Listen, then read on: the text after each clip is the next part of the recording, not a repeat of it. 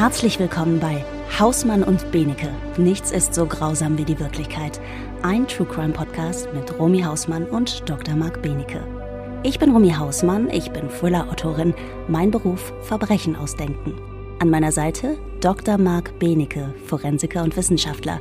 Verbrechen sind sein Alltag. In diesem Podcast betrachten wir Verbrechen aus zwei völlig unterschiedlichen Perspektiven. Verbrechen, die so absurd, so klischeehaft, zufallsbehaftet und grausam sind, dass man sie sich als Autorin nicht ausdenken könnte. Denn nichts ist so grausam wie die Wirklichkeit. Marc, ein Vögelchen hat mir geflüstert, du liest keine Krimis. Warum? Was ist los mit dir? Ja, ich lese keine Romane, weil ich verstehe, glaube ich, immer die sozialen Zusammenhänge nicht so. Wenn das dann irgendwelche unterschwelligen, verrückten Wendungen nimmt, dann denke ich mir immer so, ja, okay, na und? also ich interessiere mich eher für die Spuren, also Blut und Haare und was man vergrößern und messen kann und so. Ja, das ist so leider ein Charakterzug. Ich muss aber sagen, es gibt viele Leute, die so sind, die nur die trefft ihr nicht, weil die halt eben auch auch keine Romane lesen und auch keinen Fernseher haben und noch nie gehabt haben. Also heute hat eh keiner mehr einen Fernseher wahrscheinlich, aber äh, als es noch Fernseher gab und ähm, das sind natürlich dann Menschen, die so weniger Anteil an dem sozialen Ge Geflirre und Geflitter haben und von denen denkt man dann, die gibt's gar nicht. Aber in Wirklichkeit sind das mehr Leute, als man denkt. Ich habe auch kein Auto und noch nie einen Führerschein gehabt und so weiter. Das interessiert mich alles überhaupt nicht. Ja. Ihr Lieben, diese Menschen gibt es wirklich. Einer davon sitzt mir gerade gegenüber, der wunderbare, zauberhafte, grenzgeniale Dr. Auch nur halb Benecke. so zauberhaft wie du. Oh, vielen mhm. Dank.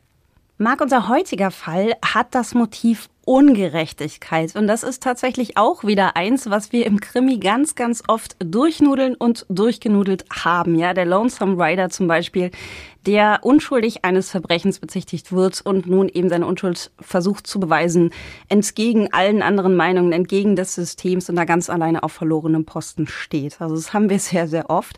Sag mal, weißt du, ob durch deine Untersuchung, deine Ergebnisse schon mal quasi ein Unrecht verhindert wurde? Hast du vielleicht schon mal jemanden quasi aus dem Knast rausgeholt, wo vielleicht da einfach schon die Meinung feststand, derjenige ist schuldig? Weißt du das?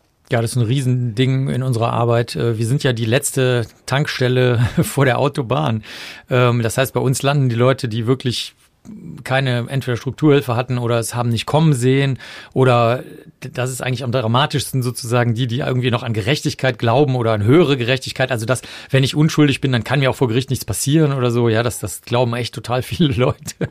Und äh, die landen dann bei uns, gerade wenn die dann schon im Knast sind oder besonders wenn sie auch schon jemanden getötet, tatsächlich getötet haben, das aber gar nicht abstreiten, sondern sagen, ja, was hätten Sie denn jetzt in der Situation gemacht? Soll das jetzt ein Witz sein? Und dann sind das aber ganz harte Jungs aus dem Rotlichtbereich oder äh, Leute, die mit Drogen oder Waffen oder sowas handeln, dann, dann hat man, also die haben nichts zu manövrieren. Also wenn du das jetzt sagen würdest, also für die Leute, die nicht wissen, wie du aussiehst, ne, du bist ja jetzt ein bisschen äh, kleiner und blond und total freundlich und so sonnig und äh, immer hältst du den Laden zusammen und so. Bei dir würde, wenn du dann sagen würdest, ja, was soll ich denn machen, ähm, als ich in dieser Situation angegriffen wurde, ich hatte dann halt ein Messer dabei, das habe ich noch nie in meinem Leben benutzt, aber dann habe ich mir gedacht, okay, jetzt oder nie, ich habe eine halbe Sekunde Zeit. Dann würde man sagen, ja, okay, Frau Hausmann, das haben Sie richtig gemacht. Gut, dass Sie nicht gestorben sind, sondern Sie konnten ja auch nicht wissen, wie Sie die andere Person verletzen. Das ist jetzt halt blöderweise in eine Ader reingegangen und dann ist er verblutet. Aber Sie wissen ja auch gar nicht, wo die Adern langlaufen, also Notwehr. Und das wird natürlich unserem harten Jungen nicht passieren. Da wird man sagen, sie wissen ganz genau, was passiert, sie sind kampferfahren, sie haben die andere Person in eine ähm, Falle gelockt, äh, nämlich der genannte Wald, ja, ne, wo man bei dir sagen würde, ja, ich war da joggen und da bei dem würde man sagen, ja, sie haben dem aufgelauert oder haben den da hingelockt. Also das haben wir wirklich häufig. Die Meistens geht's schlecht aus für die Personen. Ähm, in der Regel sitzen sie die Haftstrafe komplett ab. Es gibt einen einzigen Fall, da ist mal jemand dann begnadigt worden. Dazu muss man aber sagen, wenn das da dein Lonesome Rider wäre, dann wäre der eventuell auch nicht besonders glücklich, weil rechtlich gesehen ist der immer noch wegen dieser Strafe rechtskräftig verurteilt. Der ist halt nur begnadigt. Der ist aber nicht entschuldet. Also der, der, das ist, äh, also in der Bäckerei kannst du immer noch zu ihm sagen, ah, guten Tag, Sie sind der Mörder. Und dann würde der sagen, nee, ich bin aber begnadet worden. Dann sagt man, ja, Sie sind aber trotzdem ein Mörder. Ne? Mhm. Also das ist leider häufig und ähm, grundsätzlich sind das viele Fälle. Also in, die Innocence Projects, besonders in den USA, sorgen dafür, dass alleine aus den Todeszellen und aus dem echten Lebenslang, also wo du 300 Jahre Haft hast oder so, äh, pro Jahr ungefähr zehn Leute freikommen. Also es sind schon wirklich sehr, sehr viele. Du bist, äh, das ist jetzt reiner Zufall, aber du bist auf einem sehr, sehr guten Weg, was unseren heutigen Fall angeht tatsächlich. Wir sind im Jahr 1985. Unsere Hauptfigur ist schwarz. Also wir haben heute auch ganz stark mit Vorverurteilen und Vorurteilen zu tun. Ich würde dir dazu ganz gerne einen kleinen Auszug aus meinem neuen Buch True Crime, der Abgrund in dir vorlesen. Und zwar habe ich da den Fall folgendermaßen eingeführt. Lubbock, Texas, USA, 24.03.1985. Er ist ein Räuber, ein Jäger und Sammler. Seine Gefährtin ist die Nacht. Der Campus der Texas Tech ist ein ideales Revier. Viermal hat er hier in den letzten vier Monaten schon Beute gemacht. Er jagt und sammelt junge Frauen. Er raubt ihnen die Würde, die Kontrolle, er holt sie sich, weil er es kann und will.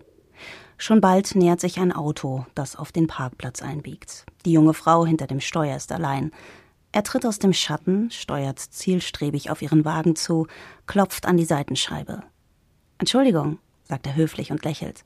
Sein Auto springe nicht an, erklärte ihr, ob sie ihm wohl mit einem Starterkabel aushelfen könne. Bevor sie weiß, wie ihr geschieht, hat er schon durch das geöffnete Fenster gegriffen, hat die Tür entriegelt und die junge Frau auf den Beifahrersitz gedrängt. In der nächsten Sekunde hält er ihr ein Messer an den Hals, um die Spielregeln klarzustellen. Wenn sie artig ist und nicht schreit, dann wird sie diese Nacht überleben. Sie nickt, versteht, gut für sie. Er fährt los, raucht dabei eine Zigarette, fragt sie nach ihrem Namen. Michelle, antwortet sie mit zittriger Stimme. Michelle, ein hübscher Name. Wie alt? 24. Er bringt sie zu einem Feld außerhalb der Stadt, nimmt sie sich, raucht eine Zigarette, als er fertig ist. Dann weist er sie an, ihn zurück in die Stadt zu fahren, stiehlt ihren Schmuck und ihr Geld und rennt davon. Auf Nimmerwiedersehen, Michelle. Die Polizei sucht nach ihm, das weiß er. Auch die Medien kennen ihn schon. Sie nennen ihn den Tech-Rapist. Von mittlerer Statur wird er beschrieben, kurzes, lockiges Haar, Raucher. Und er ist schwarz. Mehr haben sie nicht. Er fühlt sich sicher, unangreifbar dass man seine Zigarettenkippen am Tatort und seinen Sperma an Michels Unterwäsche finden konnte. Na und? Was wollen Sie damit schon anfangen? Und so ganz falsch liegt er damit nicht, denn wir schreiben das Jahr 1985. So etwas wie DNA-Analyse gibt es noch nicht. Marc, gut, dass ich dich bei mir habe, denn wie sieht's denn aus mit der Spurenanalyse in Mitte der 80er Jahre? Also genetische Fingerabdrücke sind 1984 erst beschrieben worden und 1985 erstmals kriminalistisch angewendet worden in England. Und äh, da konnte man, sagen wir mal, also da war man noch eher so auf Verwandtschaftsfälle, ähm, wie soll ich sagen, eingeschossen. Man dachte also, dass die Hauptanwendung könnte sein, dass wenn äh, ein Familienteil legal in irgendein Land gelangt, und seine Familie nachholen will, dass man dann prüfen möchte, ob die anderen Familienmitglieder auch echte genetische Familienmitglieder sind. Und dann hat der Kollege Jeffreys 85 gesagt, ja, dass, der das erfunden hat, dass man es ja auch kriminalistisch anwenden kann. Aber es dauerte natürlich ein klein bisschen, bis es sich richtig verbreitet hat. Ähm, bei Spermaspuren hat man damals Blutgruppen untersucht. Die sind auch in anderen Körperflüssigkeiten drin, diese Blutgruppen, nicht nur im Blut. Ähm, das ist aber schwierig insofern, weil du natürlich da dann wiederum die ganzen Datenbanken bräuchtest. Und äh, Blutgruppendatenbanken gab es jetzt nicht in dem großen Umfang. Überhaupt Datenbanken gab es nicht so im großen Umfang. Dann Textilfasern wurden untersucht, Haare wurden untersucht. Auch da könnte sich dieser von dir geschilderte Täter wieder sagen, ja gut, dann haben sie halt meine Textilien und Haare, solange sie es mit nichts vergleichen können ist es eigentlich auch egal. Ähm, Handyüberwachung gab es halt auch noch nicht, also diese Massendatenauswertung von Handydaten. Damals hat man also noch wirklich sehr, sehr viel mit Zeugen und Zeuginnenaussagen ähm, Belegen aus irgendwelchen Läden, die jemandem aus der Tasche gefallen sind und dergleichen gearbeitet. Mhm. Wann würdest du denn sagen, war so der Wendepunkt? Also wann hat denn so dieses ganze Forensiksystem, also auch eben mit der DNA-Analyse, wann, wann hat das denn, wann kam das nach Deutschland? Also wann ist da wirklich was mhm. passiert? Also Serologie, das heißt diese Blutgruppenuntersuchung im kriminalistischen Zusammenhang aus Körperflüssigkeiten, die gibt's schon sehr lange. Also das gab's da schon seit Jahrzehnten. Nur da brauchst du halt eine genügende Menge Material und wie gesagt, du brauchst es, du brauchst halt einen Verdächtigen, bei dem du das gegenchecken kannst. Das Problem ist bei Blutgruppen, es gibt auch Nicht-Ausscheider, da hast du dann zum Beispiel, das war beim Serienmörder äh, Chikatilo in Rostov am Don so, da hast du dann eventuell zwar eine Spur, aber ähm, da ist dann das entsprechende Blutgruppenmerkmal doch nicht drin, weil das ist dann zwar im restlichen Körper, aber nicht in dieser Ausscheidung. Das ist dann ein gefährlicher Ausschluss, also da hast du einen falschen Ausschluss, da hast du den Täter falsch ausgeschlossen. Insofern ähm, eigentlich alles kriminaltechnische, was wir heute so aus Krimis kennen, gab es jetzt schon die Linien auf der Haut, also die Fingerabdrücke, dann das ganze rechtsmedizinische, dass man geschaut hat, welche Gifte sind das. Man konnte natürlich auch Ertrinken von Ersticken und Erschlagen und Hitze und dergleichen unterscheiden, ähm, Knochenbrüche, die vor oder nach dem Tod entstanden sind. Also eigentlich war das schon alles in voller Blüte. Die rechtsmedizinisch-kriminalistische Literatur gibt es schon sehr, sehr, sehr lange, spätestens seit dem Zweiten Weltkrieg in Deutschland, weil man das natürlich auch benutzt hat, um ähm, Menschengruppen auszugrenzen und zu töten und zu foltern. Also insofern, ähm, da war die, da waren die, also die Kollegen aus der Kriminalistik auch ganz groß dabei. Und spät, ich würde mal sagen, das wäre so die Hauptwendung gewesen, sowohl im technischen Bereich, also was Radar angeht und Flugzeuge und Schiffe und so, dass da Neuentwicklungen gemacht wurden bei Waffensystemen und eben im kriminalistischen Bereich auch. Also ich würde mal sagen, so die, die 40er Jahre, das wäre äh, der große Dreh gewesen und die genetischen Fingerabdrücke wurden so richtig dass man kleinste Blutspuren anwenden konnte, also so kleinste Tropfen, das würde ich mal sagen, das war so vielleicht ab 1989 oder so um den Dreh rum. Da hat man gesagt, komm, das probieren wir jetzt. Wir haben an so einer Uhr, haben wir an diesem, an dieser Krone, wo man die Uhr aufziehen kann, die so ein bisschen geriffelt ist. Da hat sich so ein bisschen Material drin gesammelt. Komm, das probieren wir mal, das kratzen wir jetzt da raus. Vielleicht kriegen wir ja doch eine Spur daraus. Also das war so da. Und ab 1992 ungefähr fing das dann an, dass man wirklich grundsätzlich sehr, sehr kleine Spuren auf Erbsubstanz untersucht hat. Wie war das denn? Also war das so ein bisschen wie Weihnachten? Also ich, ich könnte mir vorstellen, also gab es da so eine Art Rückstau vielleicht so von alten Fällen, wo man gesagt hat, hey, wir konnten das nie untersuchen, aber jetzt haben wir die Möglichkeit. Wie war das? Das hat später erst angefangen. Diese, dieser Backlog sozusagen, der entstanden ist aus Fällen, die sich aufgestaut hat, also aus aktuellen Fällen, wo man gesagt hat, ja gut, okay, die beiden sind besoffen vom Volksfest gekommen, jetzt angeblich die eine oder der andere sagt, es wurde vergewaltigt oder so, das können wir mal später machen. Ne? Also das, das, da steht sowieso jetzt Aussage gegen Aussage. Ähm, diese Bearbeitung, die ist jetzt erst so in den letzten 10, 15 Jahren ähm, richtig groß geworden, dass man gesagt hat, komm, wir müssen mal auch diese Fälle jetzt mal endlich richtig bearbeiten. Dann gab es ein paar alte Fälle, also Cold Cases sozusagen, wo man nicht genau wusste, was los ist. Das hat auch ungefähr so, vielleicht schon sogar vor 20 Jahren angefangen, dass man da gesagt hat, komm, da müssen wir jetzt auch mal ran. Da gab es aber häufig kein Personal für. Das lag gar nicht so sehr an den Spuren, sondern eher daran, dass man da nicht den alten, erfahrenen Ermittler hatte, der die letzten zwei Jahre seines Dienstes jetzt damit noch verbringt. Das macht man dann heute gerne, je nach Land so. Und ähm, ansonsten fing das ursprünglich damit an, dass man schwierige Fälle angeschaut hat. Zum Beispiel in dem Labor, wo ich war, Mehrfachvergewaltigung. Da hatten wir zum Beispiel eine in so einem Hinterzimmer von so einem Pfannkuchenhaus. Da haben äh, drei ähm, Personen äh, Sperma äh, abgegeben bei der bei einer sexuellen Handlung gegen eine Frau und das war dann eher so wie Science Fiction, dass man das auf einmal auseinanderhalten konnte, weil du hast ja da die Merkmale gemischt. Das ist dann, da kannst du eigentlich nichts machen. Die lagen aber in verschiedenen Anteilen vor und es gab auch verschiedene Verdächtige, gegen die man das gegenchecken konnte. Und dann kannst du da wie bei so einem Logikrätsel, kannst du die Anteile, von denen du weißt, dass sie jetzt zu der einen Person, die es von mir aus zum Beispiel gestanden hat, die kannst du schon mal rausnehmen, dann bleiben noch ein paar Anteile übrig, dann kannst du gucken, zu wem die noch passen. Also für mich war das eigentlich eher wie Science Fiction würde ich das mal eher beschreiben. Also ich dachte so total geil. Also jetzt, jetzt kannst du das machen, was es eigentlich nur im Science-Fiction-Roman gab. Ne? I was born for it. Mhm.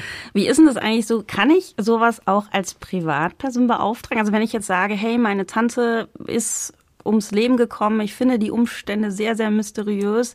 Äh, Marc, äh, kannst du das mal irgendwie für mich gucken, ob da noch irgendwelche Spuren an, an der Leiche sind oder so? Also kann man das auch privat beauftragen mhm. oder ist das immer so eine Geschichte, das Gericht sagt jetzt, guck nach den Spuren oder die Polizei? Wie ist denn das eigentlich? Also der Großteil der Fälle geht nie vor Gericht. Ne? Also gerade bei Sexualdelikten ist es halt so, dass dann die gerade geschilderte Situation, zwei kommen besoffen vom Schützenfest und hinterher war es ein Sexualdelikt nach der Aussage der einen Person.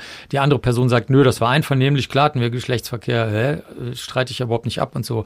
Ähm, da da äh, kommt das häufig gar nicht erst zur Gerichtsverhandlung. Da sagt der Staatsanwalt oder die Staatsanwältin, also ich weiß nicht, wenn ich kann das Verfahren jetzt im Prinzip eröffnen, aber dann geht es am Ende nur darum, wessen Aussage wir für vernünftiger, glaubhafter, glaubwürdiger, naheliegender halten. Nur die erzählen ja im Grunde genommen dasselbe und das weicht nur in einem winzigen Detail ab. Äh, insofern können wir da spurentechnisch nichts machen. Und da könnten wir höchstens psychologisches Gutachten jetzt machen, aber ob das weiterführt, ähm, das sehe ich nicht, ne? entscheidet dann die Staatsanwaltschaft. Ähm, also insofern oder auch bei verschwundenen Personen, da wird auch ganz oft dann, selbst wenn die Leiche gefunden wird später, wird, sagt man, ja, der ist halt betrunken im Schnee ausgerutscht oder ist beim Pinkeln am See, am eisigen Ufer ausgerutscht und dann ertrunken. Also solche Fälle haben wir massenhaft dauernd. Und äh, da sind wir tatsächlich die Einzigen, die du da noch beauftragen kannst. Also ich bin der Einzige, der in Deutschland öffentlich bestellt und vereidigt ist, äh, vereidigt ist für Untersuchung, Sicherung und Auswertung von solchen Spuren. Und da kommen viele Privatpersonen zu uns. Mhm. Na, und wenn ich dich, also wenn du jetzt der Einzige bist und ich würde dich jetzt privat beauftragen, weil meine Tante, ja, du weißt, wie sehr ich meine Tante liebe äh, oder geliebt habe. Was kostet sowas? Also muss ich dafür mein Haus versetzen oder habt ihr so eine Tabelle, was, welche Analyse, also wie, wie berechnet man sowas denn auch? Ja, also die Leute, die zu uns kommen, haben kein Geld, ne, grundsätzlich. Also wir hatten einen einzigen Fall in 30 Jahren mal, also so lange bin ich natürlich noch nicht öffentlich bestellt und vereidigt. Also ich wurde am Tag, als 9-11 stattgefunden hat, äh, vereidigt. Äh, also als die Flugzeuge da in, in, New York in die Hochhäuser reingeflogen sind, ist aber auch schon was her. Und ähm, wir hatten nur einmal, ein einziges Mal einen Fall, wo jemand Geld hatte. Wir sind jetzt bei Fall, ich weiß es nicht, ich weiß, ich weiß, ich, müsste es jetzt erfinden, sagen wir mal 1700 oder so, ja, wo wir eine Akte angelegt haben für. Und davon war, hatte einer mal Geld, das war aber auch ein richtig ähm, krasser Fall. Der hat sich dann, nachdem wir unsere erste Stellungnahme vorgetragen haben, auch sofort suizidiert. Und ähm, in allen anderen Fällen fragen wir die Leute, wie viel Geld sie haben und dann haben die halt meistens keins und dann machen wir halt irgendwas. Boah, das finde ich ja krass. Aber wie, wie werdet ihr von irgendwem unterstützt oder sagt ihr wirklich, wir machen das, weil wir wollen das für diesen Menschen lösen? Also Nein, wir haben noch nie einen Cent von irgendwem bekommen. Also weder Spenden noch Forschungsförderungen, noch ministerielle Unterstützung, noch polizeiliche Unterstützung, noch äh, vom ähm, Justizministerium, Innenministerium. Das passiert einfach nicht. Also wir sitzen sozusagen, was ich aber mag, wir sitzen zwischen allen Stühlen äh, der Vorteil ist, mir kann halt auch keiner was sagen. Also wenn jemand mich bedroht, meinetwegen, was auch im Bereich der organisierten Kriminalität passieren kann oder so, dann sagen die halt, ja, dann kriegen sie aber nie wieder einen Auftrag von uns. Dann sage ich, ja, na und? ist mir doch egal. Soll das jetzt ein Witz sein? Oder wenn jemand sagen würde, was im beruflichen Bereich gerne passiert, ja, aber pass mal auf, das ist aber jetzt dann für dein, zum Beispiel, weil ich ja für viele Leute arbeite, die kein Geld haben, ne? das, das soll man aber eigentlich nicht machen. Und dann sagen die, ja, das ist aber schlecht für dein Renommee oder deinen Ruf. Und dann sage ich so, ja, ist, ich, mich interessiert aber das nicht. Also ist, du redest jetzt gerade über dich selbst. Also das sind Dinge, die mhm. dich interessieren, aber ich bin nicht du. Tschüss. und so, also es hat auch, es ist halt Licht und Schatten. Also wir würden mit relativ wenig Geld also zumindest was jetzt staatliche Ausgaben angeht, also eine Million oder so, würde es uns schon ermöglichen, extrem viel im Bereich der Sexualdelikte zu machen. Das würde auch spürbaren Unterschied machen, ähm, weil wir dann sehr, sehr viele Forensic Nurses ausbilden könnten, die ähm, dann bei Sexualdelikten sehr früh schon die Spuren richtig nehmen würden. Ähm, das gibt's so in Deutschland nicht. Das wäre ein Kinderspiel. Das ist durch Geld zu lösen. Da kommt das Geld halt nicht. Andererseits, wie gesagt, ähm, können wir dann die schrägen, kleinen, verrückten, angeblich langweiligen, angeblich sinnlosen, angeblich unmöglichen Fälle bearbeiten. Also, es ist, wie es ist. Ich habe dich jetzt noch ein bisschen mehr lieb als vorher, wenn ich ehrlich bin. Also ich finde, das war jetzt ein ganz besonderer Beneffekt. Bevor wir jetzt mit dem Fall weitermachen, möchte ich dir gern einen jungen Mann aus Fort Worth vorstellen. Sein Name ist Tim Cole. Tim wächst mit sechs Geschwistern auf. Er ist davon der älteste, schlachsiger, sportlicher Boy, also ein großer Bruder, auch wie aus dem Bilderbuch, hat immer ein offenes Ohr, findet immer die richtigen Worte. Ähm, also auch bei den Kindern in der Nachbarschaft, die nennen den alle ihrs, weil er so gut zuhören kann. Und äh, für sich selbst hatte Tim schon sehr früh einen Plan gefasst. Er möchte unbedingt das College besuchen, nämlich die Texas Tech im gut 500 Kilometer entfernten Lubbock. Mit einem Studienabschluss, so denkt er sich in BWL, möchte er eines Tages seine eigene Firma gründen. 1981, da war er bereits zwei Jahre an der Texas Tech und hat studiert, entschloss sich der inzwischen 21-jährige Tim, eine Pause einzulegen, weil er möchte, dass seine Geschwister auch studieren können. Und das ist aber gar nicht so möglich, weil die Familie, die hat einfach auch nicht so wahnsinnig viel Geld. Also hat er sich entschieden, dass er zum Militär geht. Es gibt nämlich da die GI Bill, das ist ein Gesetz aus dem Jahr 1944, das dafür gedacht ist, dass Soldaten nach ihrem Dienst den Wiedereinstieg in das Berufsleben erleichtert bekommen. Und diese enthaltenen Leistungen, die sehen auch eine großzügige staatliche Beteiligung an den Studiengebühren vor. Tim verpflichtet sich also für die nächsten drei, vier Jahre bei der Army und ja, kann sich dann damit den Rest seines Studiums selber finanzieren und entlastet die Familie. Als er zurückkam, studierten bereits auch seine Schwester und sein Bruder an der Texas Tech. Seine Schwester war übrigens die einzige afroamerikanische Studentin an der juristischen Fakultät. Tim zog in die Wohnung von seinem Bruder ein, Reggie heißt er, das ist der, der eben da auch studiert, und nahm sein Studium wieder auf, lernte wie besessen, arbeitete nebenbei noch als Tellerwäscher und führt so ein typisches Studentenleben bis er eines Abends im April 1985 einen Freund von dessen Schicht bei einer Pizzeria in der Nähe des Campus abholen will und dabei auf Rosanna trifft. Die lächeln so ein bisschen, flirten so ein bisschen mit den Augen und ja, Tim ist ganz angetan von dieser jungen Frau. Und dann kommt sein Kumpel, der aus der Pizzeria, und sagt ihm, hey, ich muss leider Überstunden machen, vielleicht kannst du mich dann später abholen. Tim verlässt die Pizzeria und geht zu seinem Auto und Rosanna kommt kurz danach auch aus dieser Pizzeria raus. Und er möchte jetzt seine Chance nutzen und äh, bietet der schönen Rosanna eine Mitfahrgelegenheit an die sie aber ablehnt. Ja, also nochmal, wir haben gerade die Zeiten des Texas Tech Rapist, also die Frauen sind da auch sehr vorsichtig momentan. Sie sagt auch zu Fremden steigt sie nicht ein. Und Tim, so unbedarft wie er ist, ruft, aber ich bin Tim Cole, jetzt kennst du meinen Namen, du kannst gerne mit mir mitfahren, hier guck meinen Führerschein. Beeindruckt Rosanna aber gar nicht, also sie lässt ihn stehen und findet ihn, also sagt, nee, nee, danke, also lass mal. Und Tim fährt davon. Was Tim nicht ahnt, ist, Rosanna ist nicht einfach nur ein hübsches Mädchen, was er gerade zufällig in der Pizzeria getroffen hat, sondern sie ist eine verdeckte Ermittlerin im Einsatz auf der Suche nach dem Tech Rapist. Und Rosanna macht sich jetzt direkt nach der Begegnung mit Tim eine Notiz und schreibt seinen Namen auf. Den hat er ihr ja freundlicherweise auch noch zugerufen.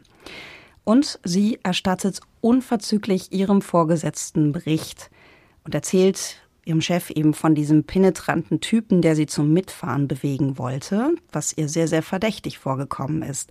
Außerdem sieht doch dieser Tim Cole einer der Phantomzeichnungen irgendwie ähnlich, oder nicht? Ja, da muss ihr Chef ihr zustimmen, aber ja, was sollen sie jetzt machen? Was sie dringend bräuchten, wäre ein Foto von Tim, das sie Michelle, die hast du schon kennengelernt im Intro, das ist das letzte Opfer des Tech Rapist, zur Identifizierung vorlegen könnten. Das Problem ist jetzt, dass Tim polizeilich vorher noch nie aufgefallen ist. Also er hat keine Akte, ja, wo man jetzt einfach ein Foto rausziehen könnte. Es gibt nur einen Polizeibericht vor einigen Monaten. Ähm, da ist Tim in, nach einer Party überfallen worden und hat Anzeige erstattet. Unter dem Vorwand, es gebe jetzt Neuigkeiten diesen Überfall betreffend, werden zwei Officer zu Tims Adresse geschickt. Und die sagen ihm, ja, es könnte sein, dass wir einen Verdächtigen haben, aber dem müssen wir jetzt, um diese ganze Sache eben zu verifizieren, ein Foto von dir vorlegen. Und dazu wollen sie jetzt ein Polaroid schießen. Und Tim ist super hilfsbereit, lächelt sogar für das Foto, ist mega ahnungslos. Am selben Tag noch besuchen die Officer Michelle in ihrem Wohnheim und haben mehrere Fotos dabei von Männern, schwarzen Männern und die gute Nachricht, sie gehen davon aus, dass Michelles Vergewaltiger unter ihnen sei. Und diese Bilder, das musst du dir vorstellen, das sind eigentlich alles so diese typischen Mugshots, ja, auch noch mit den Tafeln. Es sticht nur ein Bild raus, nämlich das Polaroid vom lächelnden Tim Cole. Ja, und Michelle zögert, zögert. Die Officer gucken ganz erwartungsvoll und irgendwann tippt sie ganz vorsichtig auf das Bild von Tim und sagt, ich denke, das ist er. Ja, Marc, jetzt haben wir so dieses Ding, ähm, also diese Grundsituation. Ich habe das gelesen, dachte mir, hm, also so ganz glücklich, um das mal freundlich auszudrücken, ist es natürlich nicht, wenn du mit einer Reihe von Mugshots kommst und mit einem Bild, was so krass rausstichst und wenn du auch noch von vornherein als Ermittler oder Ermittlerin einem einer Augenzeugin, einem Opfer das Gefühl gibst, hey, da muss er dabei sein. Ja, sowieso Line-ups äh, dieser Art, aber auch wenn sie ordentlich gemacht werden, sind äußerst schwierig. Das ist eine der Techniken zusammen, also Haaruntersuchungen, äh, Bissspuruntersuchungen und Line-ups werden außerordentlich ungerne gemacht. Die Amerikaner und Amerikanerinnen heutzutage, also ich war auf der letzten Tagung in Seattle gerade, ähm, würden, glaube ich, in allen drei Fällen sagen, also wenn das jetzt ernsthaft deine Spur ist, dann äh, fang, lass uns lieber nochmal von vorne anfangen. Ähm, es gibt sehr viele Schwierigkeiten bei den Line-ups. Erstens, wie du schon gesagt hast, es steckt natürlich so diese Vorannahme drin, okay, einer von denen könnte es jetzt ja sein, sonst würde die Situation ja nicht stattfinden.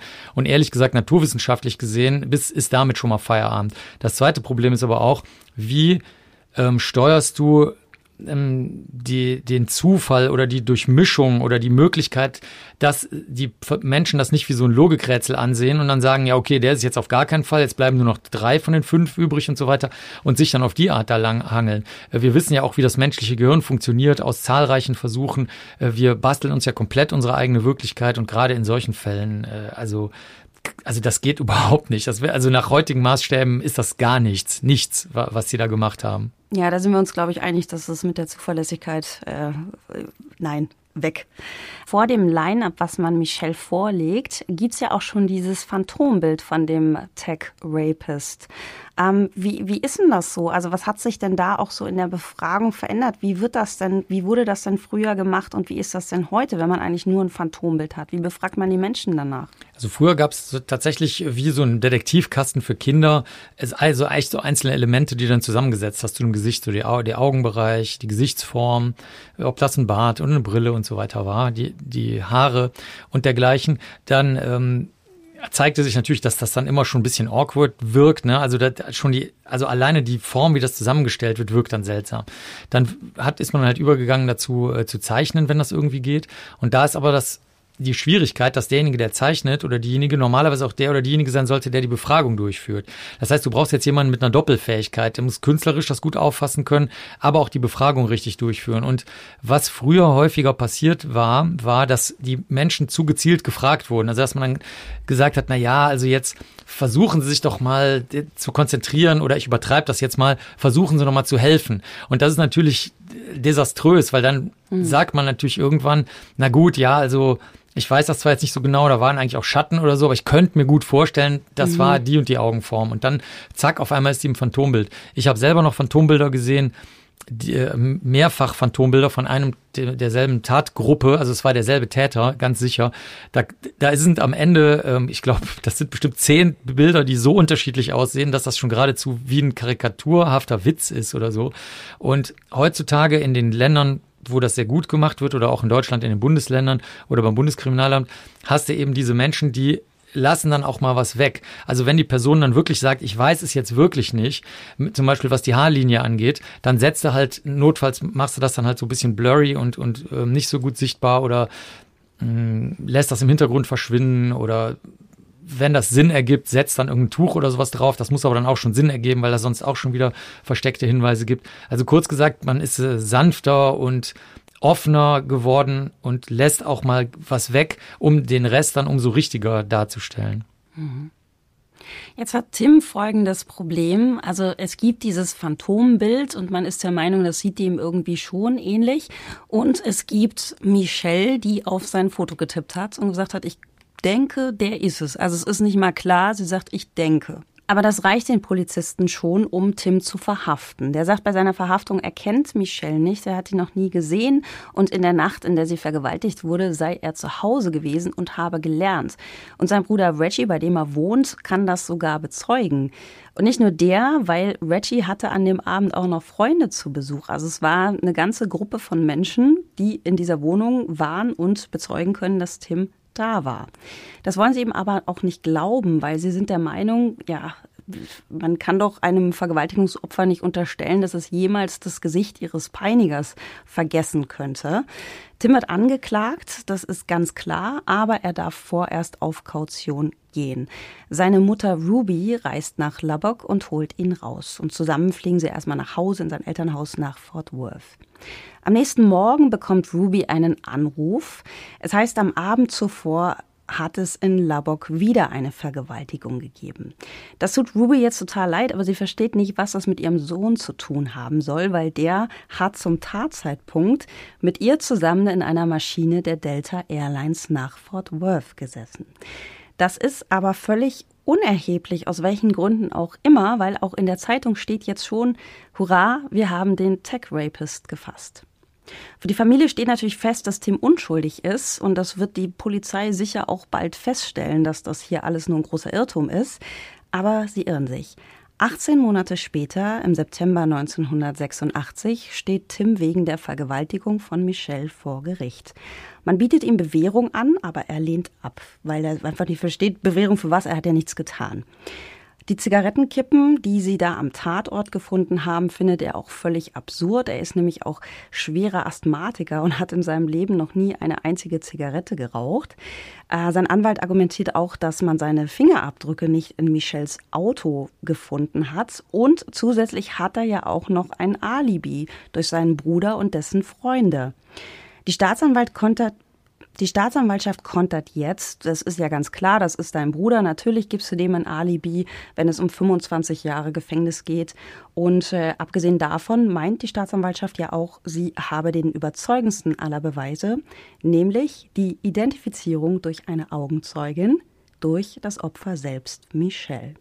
Im Zeugenstand wird sie erneut befragt. Haben Sie den Angeklagten identifiziert, als man Ihnen die Fotos vorlegte? Und Michelle antwortet, ich habe gesagt, ich denke, dass er es ist. Und das ist, finde ich, gar nicht so, klingt gar nicht so überzeugt. Das ist sehr, sehr wenig. Es reicht aber, um die Jury zu überzeugen. Die ist nämlich auch der Meinung, dass ein Opfer niemals das Gesicht des Menschen vergessen könnte, der ihm so ein Leid angetan hat. Ja, und auch wenn Michelle in dem Moment ein bisschen unsicher wirkt, dann denken sie, vielleicht hat das gar nicht so sehr mit ihrer Überzeugung zu tun, ja, sondern eher mit der strapaziösen Situation vor Gericht, dass sie da jetzt nochmal im Detail alles von ihrer Vergewaltigung erzählen muss. Aber sie denken alle, eine Augenzeugin kann sich niemals irren. Der Staatsanwalt präsentiert Michelle jetzt also als unfehlbare Zeugin Tims Anwalt, Mike Brown heißt der, sieht nur noch eine Chance, um wenigstens ein bisschen Zweifel zu sehen. Ein anderer Verdächtiger.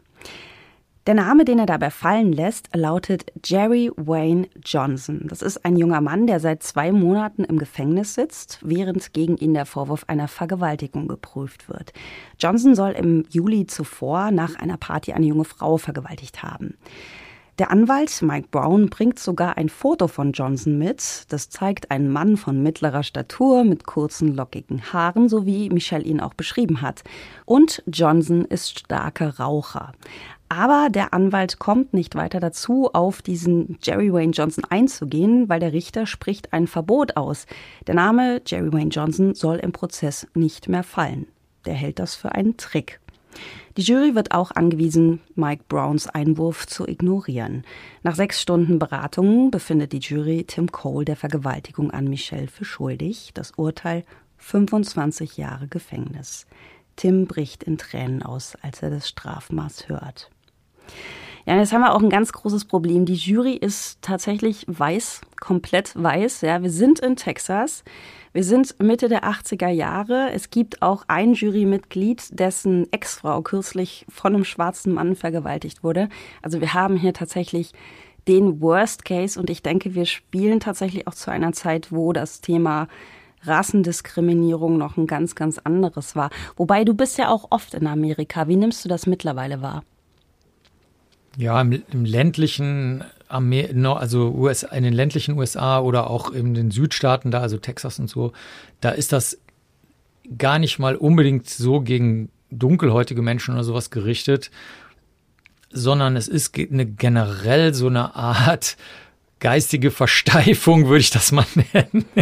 Also, dass einfach ganz bestimmte Werte auch gegen jede Strömung der Zeit und, und, wie soll man sagen, Sanftmut und Einsicht aufrechterhalten wird. Den neuesten Fall haben wir erlebt. Also wir sitzen jetzt ja hier im Frühsommer 2022, äh, dass dann also Politiker tatsächlich sagen, dass auch nach einer Vergewaltigung ein Kind äh, das Lebensrecht hat und auch schon in den ersten Minuten sozusagen nach der erfolgten Empfängnis dann also keine Eingriffe mehr erfolgen dürfen, um diese Empfängnis äh, zu beenden und so weiter. Also äh, da stehen die dann ganz wirklich überzeugt und in sich ruhend und sagen so, nee, das äh, ist aber jetzt sozusagen eine göttliche Entscheidung und der Rest ist egal.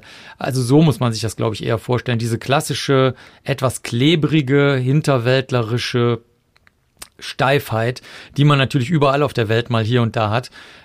In den USA ist es natürlich tatsächlich so, dass es sich in den Südstaaten tatsächlich dann auch mal gegen dunkelhäutige Menschen richten konnte, besonders weil man denen halt auch die Sexualdelikte besonders nachgesagt hat. Ne? Das ist natürlich alles eine märchenhafte Überzeichnung, äh, wie sich dann später, als man das vernünftig gemessen hat, mal äh, gezeigt hat, sondern es sind eigentlich die Lebensumstände, die den Haupteinfluss bilden und sonst gar nichts. Also ganz bestimmt nicht die Hautfarbe als solche. Und ja, das Problem ist nicht lösbar, habe ich den Eindruck. Also je wirtschaftlich stärker ein Land ist, umso mehr Geld kann es dann in solche Aufklärung und, und im guten Sinne menschlichen Bewegungen stecken, auch in der Schule. Aber die USA, die haben diesen, die stecken dann auch mittendrin in diesem Kampf. Du hast also hochgradig freundliche, aufgeklärte Menschen an der Ostküste, die auch zum Beispiel nicht ähm, was in Deutschland noch üblich ist, solche, solche Schimpfworte nebenbei mal benutzen, über die man schmunzelt, also dass man sagt, na, du bist aber ein Arschloch oder sowas, ja. Also das würden die echt nicht machen. Da würden die sagen, also Entschuldigung mal, jetzt ist aber Familiensitzung hier. Das, das machen wir nicht in unserer mhm. Familie. Und zwar nicht aus religiösen Gründen, sondern aus Freundlichkeitsgründen, dass man einfach keine verbale Gewalt sozusagen ausüben soll. Aber auf der anderen Seite hast du halt das, was wir so als Zerrbild der Südstaaten auch noch kennen. Also das habe ich auch in New York erlebt. Ja, ich, ich habe zum Beispiel im Labor in New York mal gefragt, weil ich aus Köln komme ähm, wo die, wo die Sauna, die nächstgelegene Sauna vom Labor ist. Und äh, wirklich, da haben 50 Leute den Atem angehalten. Also wirklich, da hast du nur noch die Lüftung gehört, weil äh, man, man ging da also nur aus sexuellen Gründen der Meinung der anderen Mitarbeiter und Mitarbeiterinnen nach in die Sauna und das war der einzige Grund. Und ähm, die haben ab der Sekunde an, haben die halt gedacht, ich wäre an sexuellen Abenteuern interessiert. Oh also und, und das war mitten in New York, wohlgemerkt, ne? Also in Manhattan. Ja, wir werden jetzt mal den Begriff Sexy Time ändern mit Schatz, lass uns heute in die Sauna gehen. Jetzt haben wir auch äh, das Thema Augenzeuginnen. Wir sind da so ein bisschen schon hingerudert ähm, mit unseren Phantombildern, aber gerade auch Augenzeuginnen, ne? gerade auch so ein Opfer. Also ich meine, ich verstehe schon den Gedanken, dass wenn jemand auch da gar nicht drinsteckt, dass man sich das so vorstellt, okay, jemand tut dir was an, dieses Gesicht brennt sich dir ein, davon träumst du jede Nacht, du kannst dich nicht irren. Aber Augenzeuginnen vermutlich das unsicherste, was man haben kann, oder? Das würde ich so nicht sagen. Es gibt, es hängt von der Persönlichkeit ab. Es gibt Menschen, die können sich halt wichtige Einzelheiten merken. Ein Beispiel wäre zum Beispiel eine Brille, die ähm, zum Beispiel ein, ein, bestimmtes Scharnier hat. Zum Beispiel in Deutschland gibt es so Brillen, die sind aus so ganz flexiblem Metall. Das sind nur ineinander, das ist ein ganz interessantes ineinander gestecktes System. Wenn sich das die Person merken würde, das wäre zum Beispiel interessant. Ähm, oder vielleicht auch Menschen, die, die zum Beispiel gut zeichnen können, die würden sich dann vielleicht tatsächlich die Nasenform mal wirklich vernünftig merken können und die Augenform und dergleichen mehr. Oder Menschen, die gut auf Sprache achten, die könnten sich vielleicht bestimmte äh, Lautvertauschungen, die eigentlich fast alle Menschen machen, merken. Aber ähm, ansonsten kannst du dich da nicht grundsätzlich drauf verlassen. Also ich denke, es gibt alles von, der Mensch ist in völligem Schock und kriegt überhaupt gar nichts mehr mit und ist komplett in dieser Traumawatte drin, bis zu, die Leute sind in Überlebensmodus und achten auf ganz andere Sachen, nämlich darauf, wie sie aus der Situation jetzt eventuell lebend rauskommen, bis zu, ähm, sie können perfekt tatsächlich den Menschen nicht nur beschreiben, sondern vielleicht sogar zeichnen, auf dem Foto erkennen und dergleichen mehr. Also wenn man sich das so als Dreieck der drei Möglichkeiten vorstellt, da ist halt alles, alles innerhalb dieses Dreiecks möglich. Ich würde also nicht sagen, es ist die schlechteste Möglichkeit, aber es ist für sich genommen wenig. Ich wollte gerade sagen, es ist wenig. Und bei Tim haben wir tatsächlich ja auch nur diese Augenzeugin. Wir haben auch so ein paar Ungereimtheiten. Zum Beispiel, die haben ja am Tatort Zigarettenkippen gefunden. Er ist schwerer Asthmatiker, er hat noch nicht geraucht. Das finde ich ist relativ glaubwürdig ja auch mal. Er hat ein Alibi. Ja, also eigentlich haben wir nichts. Er wird trotzdem verurteilt und soll 25 Jahre ins Gefängnis. Ich möchte dir dazu noch einen kleinen Auszug aus meinem neuen Buch True Crime, der Abgrund in dir. Kurze Werbeeinblendung. Warum eigentlich der Abgrund in mir? Naja, weil du sitzt mir halt gegenüber, okay, so weißt verstehe. du, und ich mache den Podcast mit dir. Es geht ja nicht um meine Abgründe. Ich, verstehe, ich, du hast ja keine. Ne? Nee, das nee. weißt du. Ich bin ja hier das freundliche Wesen ja. mit meiner kindlichen Art. Ne? Strafen werden verteilt wie nach Moral und Blumenwiese.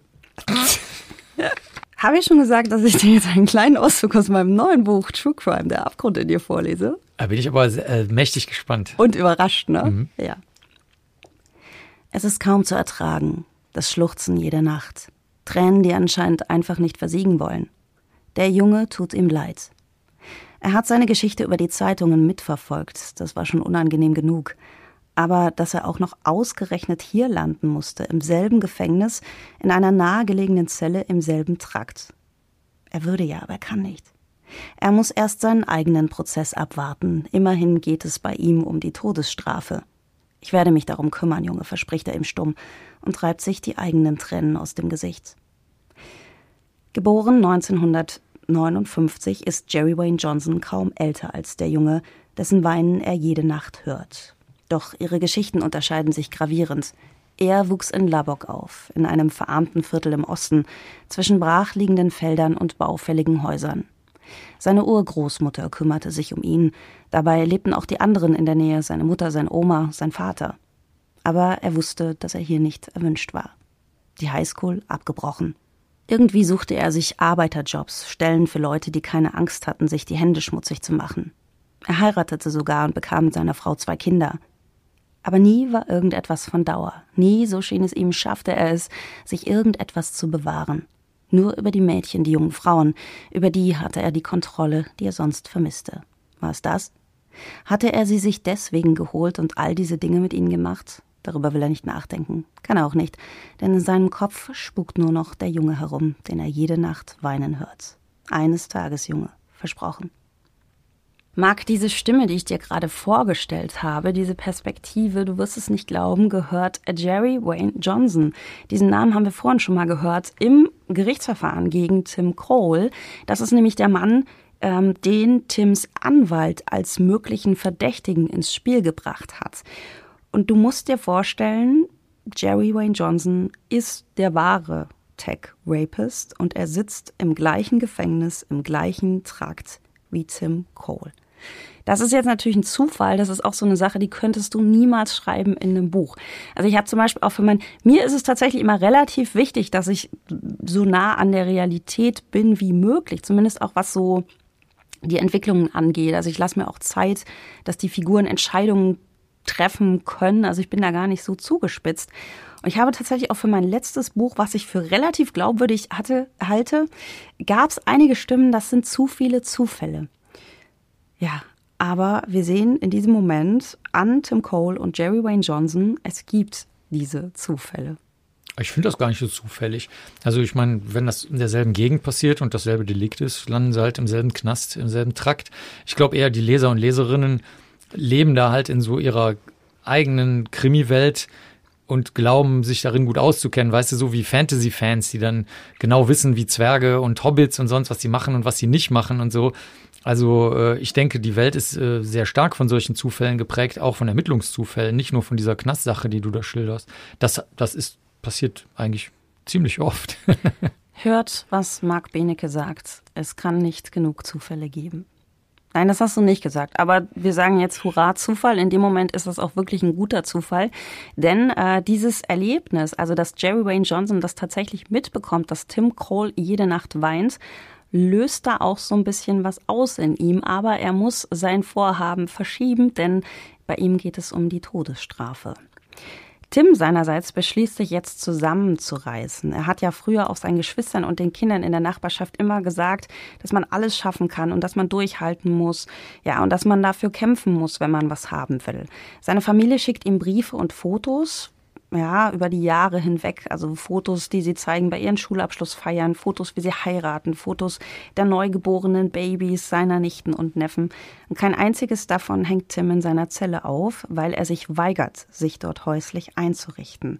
Er schreibt Kommentare auf die Rückseiten der Fotos und schickt die Bilder dann einfach wieder zurück. Tim will kämpfen.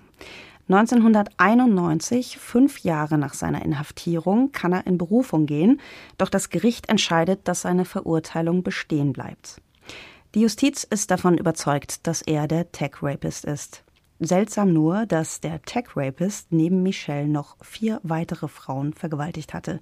Vier weitere Vergehen übrigens, für die Tim nicht angeklagt wird und die als offene Fälle weitergeführt werden. 1992 darf Tim bei der Bewährungsbehörde vorsprechen. Dabei wird er gefragt, ob es ihm leid tue, was er getan habe. Und er antwortet, ich habe nichts getan. Also wird ihm die Bewährung verweigert. All seine Hoffnungen setzt er jetzt auf die neu entwickelte DNA-Technologie, denn der Täter hatte ja sein Sperma und einige Schamhaare an Michels Unterwäsche hinterlassen. Doch trotz seines engagierten Anwalts gelingt es Tim nicht, einen DNA-Test durchzusetzen. 1996 wird ihm erneut der Antrag auf Bewährung abgelehnt. Aufgeben will er trotzdem nicht. Die Bedingungen im Gefängnis, der Staub, die Hitze, die schlechte Belüftung tun ihm aber überhaupt nicht gut. Sein Asthma verschlimmert sich. Die Jahre vergehen, 21 seit Tims Inhaftierung mittlerweile. Es ist das Muttertagswochenende im Mai 2007. In Fort Worth erledigt Ruby gerade den Abwasch, als Tims Bruder Rodney mit der Post zu ihr in die Küche kommt. Da sei ein Brief dabei, adressiert an Tim, teilt er Ruby mit. Ich lese jetzt diesen Brief mal vor. Lieber Mr. Cole, mein Name ist Jerry Wayne Johnson. Ich sitze momentan in Texas im Gefängnis. Seit 1995 habe ich versucht, mit ihnen Kontakt aufzunehmen, weil ich gestehen möchte, dass tatsächlich ich es war, der die Vergewaltigung zu verantworten hat, für die sie fälschlicherweise verurteilt wurden. Es muss doch möglich sein, dass ein schriftliches Geständnis meinerseits und die Durchführung eines DNA-Tests Sie von den Vorwürfen entlasten, Sie folglich aus der Sexualstraftäterdatenbank entfernt werden und zudem eine Entschädigung für die Zeit erhalten, in der Sie zu Unrecht im Gefängnis saßen. Falls dieser Brief Sie erreicht, melden Sie sich bitte bei mir, damit wir die nächsten Schritte besprechen und die Dinge in Gang setzen können. Was auch immer nötig ist, ich bin bereit, es zu tun. Hochachtungsvoll, Jerry Wayne Johnson. Jerry Wayne Johnson hatte abgewartet. Der hatte nämlich erst noch seinen eigenen Prozess im Jahr 1988 zu überstehen. Der hätte ja mit der Todesstrafe enden können. Dabei ging es um den Fall einer jungen Frau, die er im Juli 1986 nach einer Party vergewaltigt hatte und um ein 15-jähriges Mädchen, das er im Oktober 86 entführt und ebenfalls vergewaltigt hatte. Dessen hatte man ihn für schuldig befunden und zu lebenslanger Haft verurteilt. Aber Jerry Wayne Johnson wollte kein Risiko eingehen. Er wollte lieber noch ein bisschen länger abwarten, bis schließlich auch die Vergewaltigung an Michelle verjährt war. Neun Jahre waren das insgesamt von 1986 bis 1995. Dann war er sich sicher, dass er jetzt dieses Versprechen einlösen konnte, das er Tim damals im Stillen, als sie zusammen im Gefängnis saßen, gegeben hat. Also stellt Jerry Wayne Johnson 1995 einen Antrag an das Gericht. Man soll ihm doch bitte einen Anwalt schicken, damit er gestehen kann. Eine Kopie dieses Antrags schickt er auch an den Bezirksstaatsanwalt. Eine Antwort bekommt er aber nicht. Zudem schreibt er weitere Briefe an Zeitungsredaktionen zum Beispiel, an Rechtsprofessoren, an private Ermittlungsfirmen, an das Texas Innocence Project. Zunehmend frustriert verlor er sich auch immer mehr in so Hetztiraden über die Ignoranz des Justizsystems, was dann irgendwann auch zur Folge hatte, dass man seine Briefe aufgrund dieses wütenden Tons auch schon gar nicht mehr ernst nahm so richtig. Erst 2007 hatte er nach allen anderen vergeblichen Versuchen die Adresse von Tims Familie herausgefunden und schrieb den Brief, den Tims Mutter Ruby jetzt in den Händen hielt. Und den die wiederum, nachdem sie jetzt den ersten Schock auch verkraftet hat, nun an die Zeitung weiterleitet, die Tim damals als den Tech-Rapist in die, in die Schlagzeilen gebracht hatte. Es folgt ein Zeitungsartikel, in dem von dem Brief und gleichermaßen auch von der Hoffnung der Familie berichtet wird, dass der Verfasser Tim möglicherweise entlasten kann. Denn ebenfalls zu lesen in dem Artikel ist, dass Tim Cole im Alter von 39 Jahren verstorben sei. Es war ein Herzinfarkt infolge eines schweren Asthmaanfalls. Für die Öffentlichkeit ist er also als verurteilter Vergewaltiger gestorben. Er bekommt jetzt nicht mehr mit, wie sein jüngster Bruder Cory das Innocence Project wegen eines Anwalts mobil macht, der Johnsons Geständnis aufnimmt wie der öffentliche Druck auf das Büro der Staatsanwaltschaft zunimmt, die nun einen DNA-Test mit Johnson durchführt und die Ergebnisse mit den 1986 aufgenommenen Spuren der Vergewaltigung an Michelle abgleicht. Der bekommt es überhaupt nicht mehr mit, natürlich, er ist ja tot, verdammt, er bekommt es nicht mit, wie sein Fall wieder aufgenommen wird. Und im Februar 2009 der Richter offiziell verkündet, ich befinde, dass Tim Cole hiermit von jeglicher Schuld im Zusammenhang mit dem sexuellen Übergriff auf Michelle Murray Mellon entlastet wird. Sein Ruf wurde zu Unrecht zerstört. Er bekommt es nicht mit, wie seine Familie und Michelle, die Frau, die ihn irrtümlicherweise als Täter identifiziert hat, sich weinend in den Armen liegen, weil Menschen Fehler machen und Tim, da sind sich seine Angehörigen ganz sicher, gewollt hätte, dass sie Michelle vergeben. Er ist nicht dabei, als im März 2010 der Gouverneur von Texas im Konferenzsaal eines Hotels in Fort Worth eine Zeremonie abhält, bei der er Tim vor der Presse offiziell als begnadigt bestätigt und sich im Namen des Staates bei Tims Familie für das Versagen des Justizapparates entschuldigt. Ruby, die Mama von Tim, nimmt die Entschuldigung und das offizielle Dokument zu Tims Begnadigung mit düsterer Miene entgegen, so als ahnte sie bereits, dass derselbe Gouverneur eine kurze Zeit darauf erneut vor die Fernsehkameras treten und sein Vertrauen in das texanische Justizsystem bekräftigen wird. Nein, er habe noch keine schlaflose Nacht verbracht beim Gedanken daran, dass ein unschuldiger Mensch verurteilt werden könnte. Immerhin seien während seiner Amtszeit 56 Personen entlastet worden. Aus seiner Sicht zeige das kein Problem im System auf, sondern belege im Gegenteil, wie gut es funktioniere. Kein Wort davon, dass diese entlasteten Personen zuvor Jahre, manchmal gar jahrzehntelang unschuldig im Gefängnis, teils sogar im Todestrakt gesessen hatten. Ja, mich hat besonders der Aspekt geholt, dass Tim im Gefängnis gestorben ist. Das hat mich richtig mitgenommen. Da sind mir auch die Tränen gelaufen. Du sagst ja immer so, man soll nicht so viel denken und du findest das wahrscheinlich eh alles zu emotional, aber das hat mich richtig, richtig fertig gemacht. Ja, es wäre ja gut, wenn diese Gefühle, die bei den Innocence Project Sachen eigentlich regelmäßig auftreten, auch mal zu irgendwas führen würden. Nämlich in erster Linie dazu, dass die Steuerzahler, Steuerzahlerinnen mal mehr Geld ausgeben würden dafür, dass dann die polizeilichen Untersuchungen noch stattfinden können. Das ist nämlich leider in vielen Fällen durch Geld lösbar. Also du brauchst nur die Labors vergrößern. Das wurde in New York zum Beispiel gemacht. Äh, das hat der Giuliani gemacht, der später dann äh, Trumps linke oder rechte Hand wurde. Der war damals Bürgermeister von New York. Der hat halt gesagt, okay, ich möchte, dass hier die Stadt sauberer wird und die Immobilienpreise steigen. Also jetzt ne, nicht sehr uneigennütziges, aber ähm, das hat er dann gemacht und äh, dazu gehörte dann auch die deutliche Vergrößerung der spurenkundlichen Abteilung vom Chief Medical Examiner. Also das ist leider ähm, ein Problem, was auch die Menschen, die nachvollziehbarerweise starke Gefühle da haben und sich in ihrem Gerechtigkeitsempfinden gestört fühlen und mit den Familien mitfühlen, was sie aber mitlösen könnten. Also man kann zum Beispiel auch diese Innocence Projects, die gibt's ja in Zentraleuropa nicht, die könnte man ja eigentlich auch insofern fördern, dass man, wenn man von so einem Fall hört, dann zum Beispiel mal den Leuten hilft, einen guten Anwalt oder eine gute Anwältin zu finden, was nämlich das ähm, ich will nicht sagen, das größte Problem ist, aber eins der größten Probleme. Die sozial schwachen Menschen haben ja null Ahnung vom Rechtssystem, null.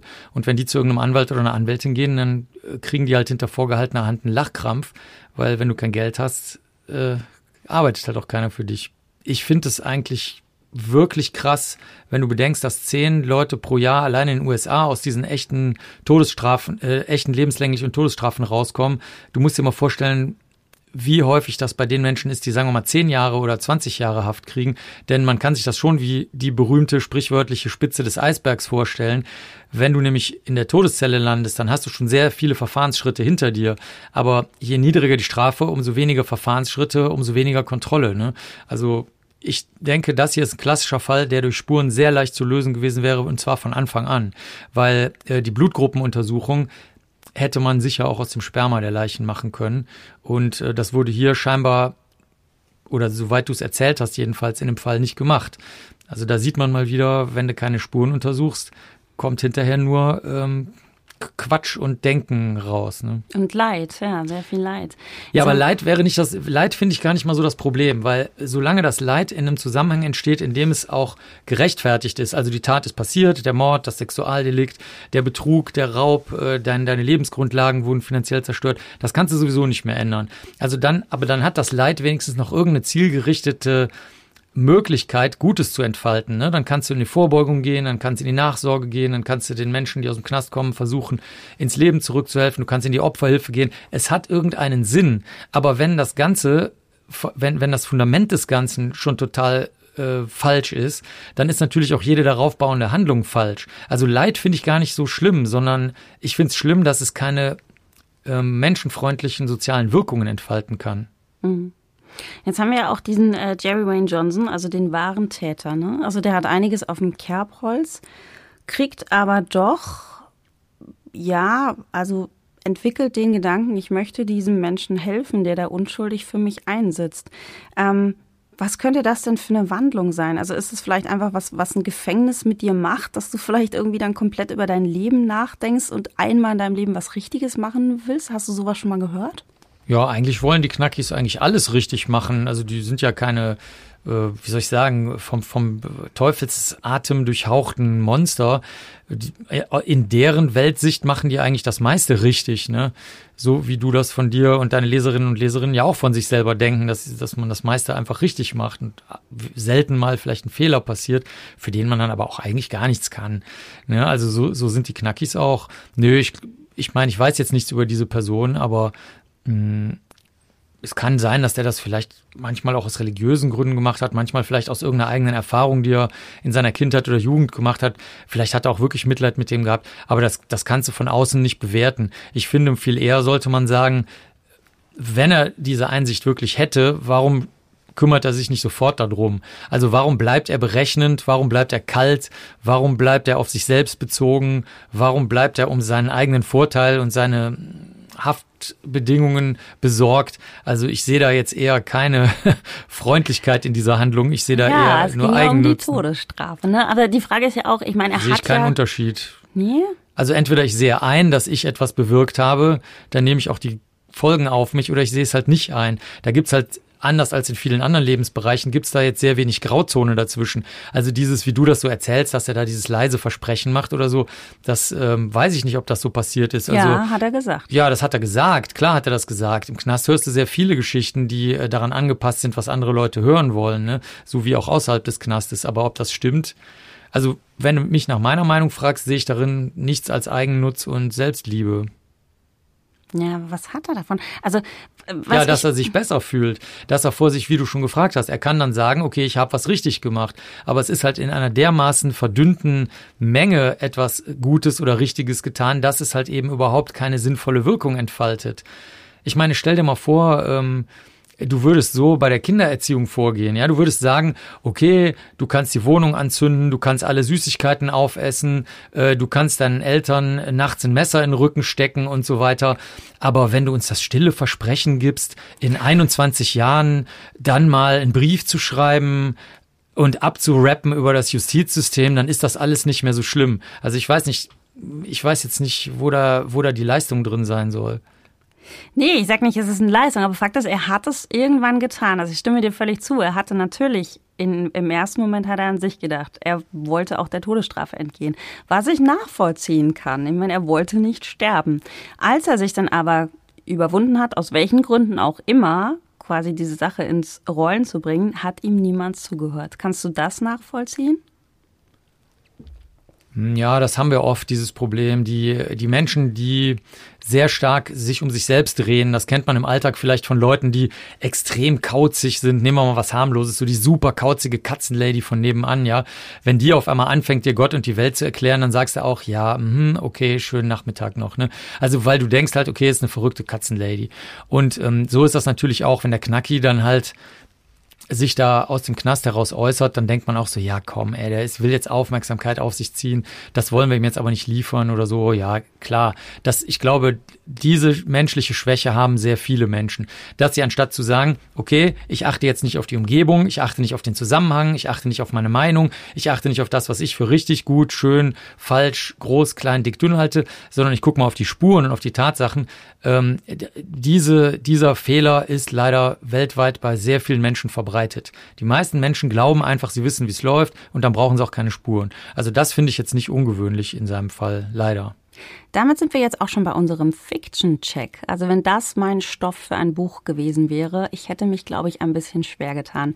Tatsächlich auch, wir waren ja gerade fast unterschiedlicher Meinung, was Jerry Wayne Johnson angeht, aber die Läuterung wäre mir auch ein bisschen zu dick gewesen. Also ich hätte nicht diesen auslösenden Moment gefunden, wo Jerry Wayne Johnson, der sein ganzes Leben lang anders getickt hat, jetzt plötzlich nur durch das Weinen eines anderen Menschen weiß ich nicht, ob da das Herz weicher geworden ist oder was da das ausschlaggebende Moment gewesen wäre. Ich Aber glaube, hättest du das nicht in seiner Kindheit irgendwie eine schöne Geschichte in seiner Kindheit erfinden können? Naja, das Problem Sein ist. Sein kleiner Bruder hat immer geweint oder irgendwas.